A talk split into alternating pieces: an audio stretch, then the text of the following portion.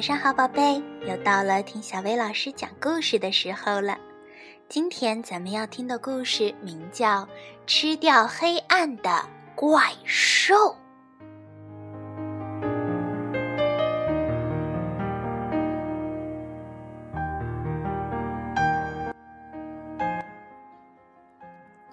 小男孩球球睡不着，他不喜欢黑漆漆的床底下。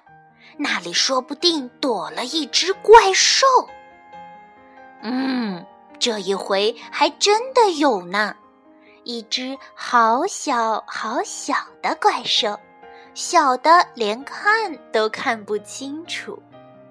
但是这只怪兽觉得它的身体里有一个好大好大的洞，让它老是觉得好饿好饿，饿得不得了。他试着咬了一小口床底下的毛绒拖鞋，啊，难吃死了！他啃了一口玩具车，哎呦，牙齿好痛。接着，他发现了一个好东西，是个盒子。他从盒子上的小洞往里看，看到里面装满了黑暗。他把黑暗从盒子里吸出来，吸得一点儿也不剩。嗯，太好吃了。怪兽稍稍变大了一点儿，但他还是觉得好饿。他看看四周，想再找些东西吃。他发现床底下有一大片黑暗，怪兽一口气把这些黑暗全都吃光光。它舔遍了所有的角落，舔得一干二净。怪兽又变大了一些，但它还是觉得饿，于是它把那些藏在柜子里的黑暗吃光光，又把窗帘褶皱里的黑暗吃了个精光。怪兽越变越大，越变越大，但它还是觉得好饿。于是，他从球球的家里溜了出去，到别人家去找更多的黑暗。他发现地窖里、阁楼上和烟囱下全都装满了黑暗，把这些黑暗全都吃掉，舔得干干净净。他还发明了一些新奇有趣的吃法。他把黑洞洞的黑暗果酱抹在烤焦的面包片儿上，他好喜欢这种黑黑的三明治。他最喜欢吃井里黑漆漆的水熬成的浓汤，还有水沟里黑不溜秋的泥煮的炖菜。接下来，他找到了兔子窝，把里面的黑暗全都吃了个精光，还有狐狸洞。啊，真是世间美味呀！然后他又找到了一个大山洞，里面的黑暗多得不得了。他把这些黑暗一块一块挖出来，一口一口啃干净。但是他还是觉得好饿，好饿。他把森林里能找到的所有的黑暗吃的一点儿都不剩。再把火山坑底的黑暗全都吞下肚。虽然怪兽变得越来越大，越来越大，可他还是觉得好饿，好饿。他以为他已经把世界上所有的黑暗都吃光了，然后他看到夜晚来了。哎，真是没法说。他又一口气把夜晚的黑暗全都吞了下去。他一股脑把月亮周围的黑暗吃光，让月亮不再闪闪发光。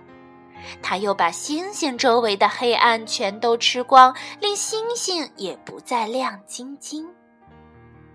现在已经完全找不到一丁点儿黑暗了。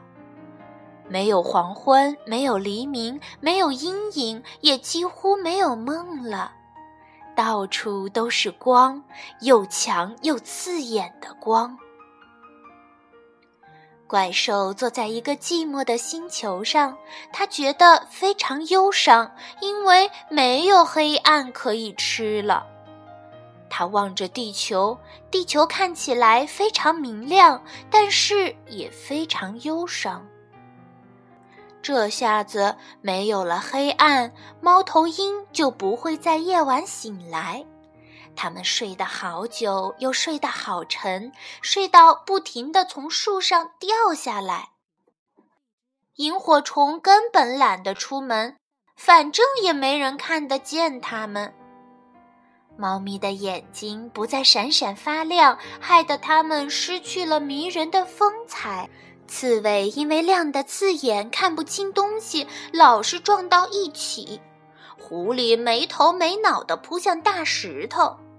本来应该倒挂在树上的蝙蝠，竟然直挺挺地站在树上。熊也感到很难过，不晓得到底发生了什么事儿。然后怪兽听到从遥远的地方传来一阵奇怪的声音，一个叫球球的小男孩哭得好大声，他睡不着，所以大哭。但他为什么睡不着呢？因为实在太亮啦。虽然怪兽的身体已经变得好大好大，肚子里的黑暗也撑得好胀好胀，但它还是挤得进狭小的空间，钻得过窗户的缝隙，甚至可以从盒子上的小洞穿过去。他悄悄溜回了球球的卧室，发现球球正哭着找妈妈。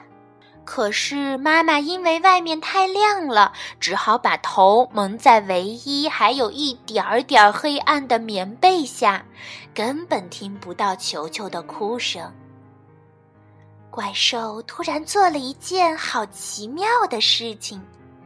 它用又大又黑的双臂把球球抱进怀里，球球觉得滑溜溜的，又柔软又舒服。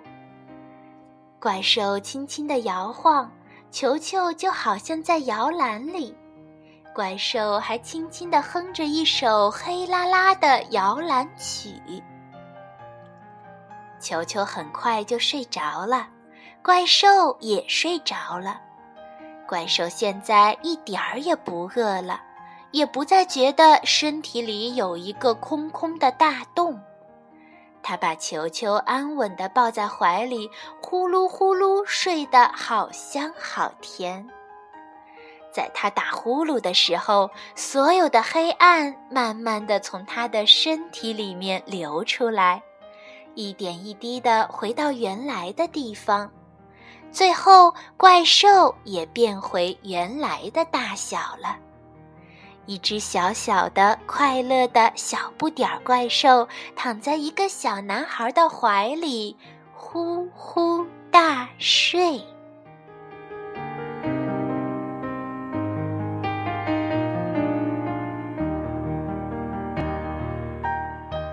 好啦，今天的故事就到这儿了，晚安，宝贝。在一个。